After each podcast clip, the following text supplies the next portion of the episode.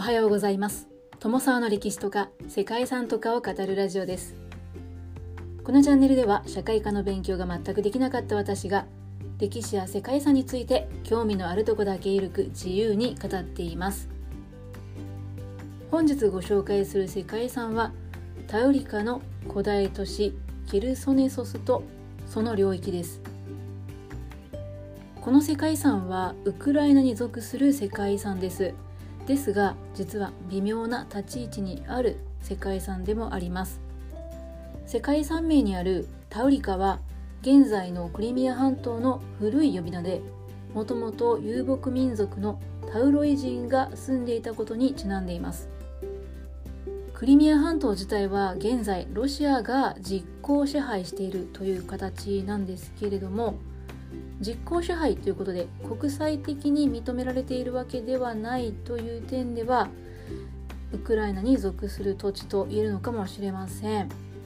クリミアでは2014年のウクライナにおける政変で親ロシアのヤヌコビーチ政権が崩壊して親欧米の暫定政権が発足した際にクリミア住民の一部が抗議をして新政権派と衝突したそうなんです。その後吸ったもんだあったようで最終的には住民投票を経てロシアがウクライナからの独立とロシアに併合を求める決議を採択したというのが流れのようなんですけれども一つ言えるのがウクライナの世界遺産としての世界遺産の保護という点では少なからず影響があるのではないかというところです。はいまあ、そういった状況があることを前置きしつつ本日はこの世界遺産の歴史であったり遺構について解説していきたいと思います。この番組はキャラクター辞典ワンタンは妖怪について知りたいパーソナリティ空飛ぶワンタンさんを応援しています。ウクライナの南部黒海に次いで第4章クリミア半島の南端に世界遺産に登録された古代の都市遺跡があります。登録されているのはギリシャ人の植民地として建設されたケルソネソスとその周辺の農業遺構です。15世紀に放棄されて以降歴史の中に埋もれてきたためウクライナのポンペイとも呼ばれる都市遺跡です。かつてはウクライナの紙幣のデザインにも使用されたことのある遺跡で見どころの多い世界遺産となっています。タウリカはクリミア半島の古い故障です。古代ギリシャ時代にクリミア半島南部に住んでいたスキタイ系民族で遊牧民族のタウロイ人がこの地に住んでいました。紀元前8世紀頃からギリシャの諸都市がそれぞれの植民地をクリミア半島に建設するようになりケルソネソスもそうしたギリシャ都市の一つでした。やがてクリミア半島の植民地はお互いに連携独立するようになって紀元前4世紀頃にはボスポロス王国が成立しました。ボスポロス王国はその後ローマ帝国の支配下の属国として存続します。ですがローマが東西に分裂した頃には国家としての活動はほとんど見られなくなっていたそうです。ボスポロス王国の都はもともとクリミア半島の東側に位置する都市パンティカパイオンにありましたが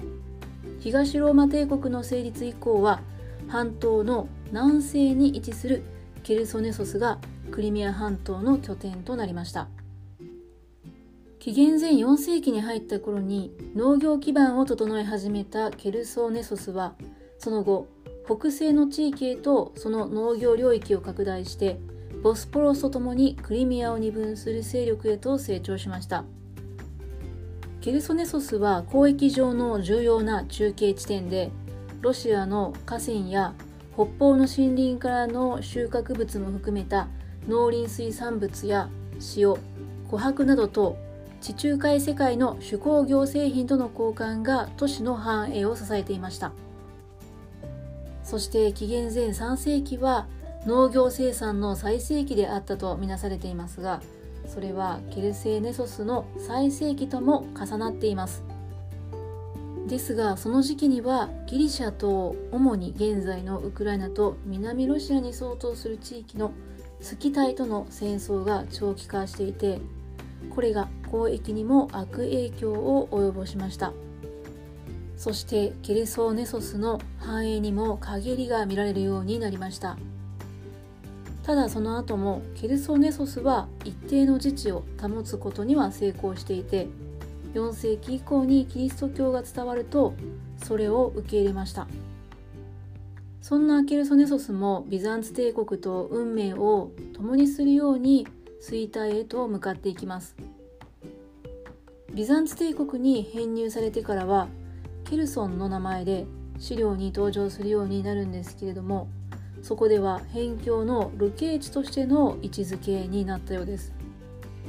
655年に追放されたローマ教皇マルティヌス1世や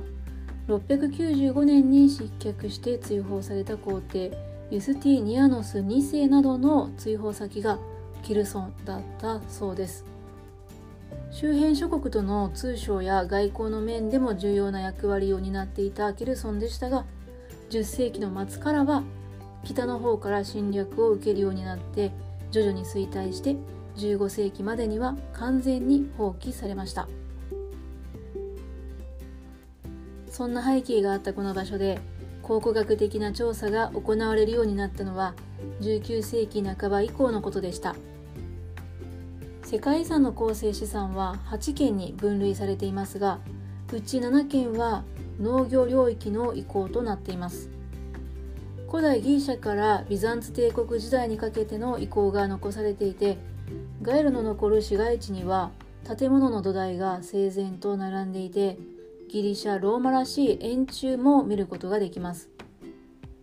古代ギリシャ植民都市時代に遡る公共建築の中では劇場や神々の神殿の跡も見つかったようです。また市街地を囲んでいた城壁も残っていて古いものでは紀元前5世紀にまで遡ります。町の北側の城壁は黒海の海面上昇や侵食作用の影響でほとんど残されていないようですが南東部は当時の姿を比較的良好にとどめています。南東部には世界遺産キリソーネソスの見どころの一つでもある。私壁に付随する見張り塔のうち最大とされるゼノンの塔があります。ゼノンの塔は紀元前3世紀に遡る塔で5世紀から6世紀にかけてや9世紀から10世紀にかけて改築もされています。一般の居住地域からはさまざまな時代や職業の住居が出土していて特にワイン醸造者の住宅などが特徴です。発掘調査では当初は雨水を利用していた給水が古代ローマ帝国時代に泉から取水する方法に変わるなど時代による都市構造の変遷の様子も明らかとなりました。他にもビザンツ帝国時代のキリスト教建造物も多く見つかっていて10世紀から11世紀に再建されたクルーゼのバシリカや10世紀に改装されたウバロフのバシリカなどがあります。海辺に佇む1935年のバシリカと呼ばれる6世紀の聖堂跡はこの世界遺産のシンボルとなっています。また都市国家を囲む農業領域も世界遺産の重要な遺構でキルソネソスの周辺からは古代農業史研究にとって重要な農業遺跡が多数見つかっています。キルソネソスの農業領域はブドウ園の比率が高いことが特徴と言われていますが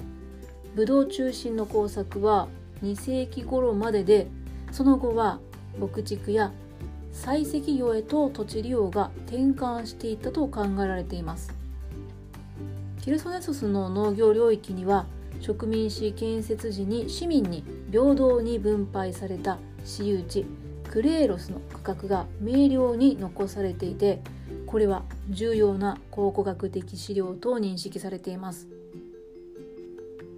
黒海北岸の古代ギリシャ植民都市のうちケルソネソスはオルビアパンティカ・パイオンとともに三大ギリシャ植民史と位置づけられていますがオルビアとパンティカパイオンが農作物を購入や搾取によって獲得していたのに対してケルソネソスだけが成立時からギリシャ式農業を営んでいました。そういった意味でもこのケルソネソスに残る多数のクレーロスの遺構は世界的にも希少なものです。世界遺産としてタウリカの古代都市ケルソネソスとその領域はギリシャローマ帝国ビザンティン帝国の間で行われていた交易と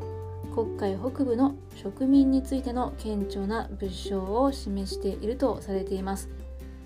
それらの文化が交流し影響し合ったことは数千年にわたる長期的なものでしたがその都市と農業領域はそうした交流の中心地としての役割を保ち続けていた点で際立つ価値が認められています。ということで本日はここまでウクライナの世界遺産タウリカの古代都市ギルソネソスとその領域をご紹介しました。最後までお聴きいただきましてありがとうございます。では皆様、本日も素敵な一日をお過ごしくださいね。友沢でした。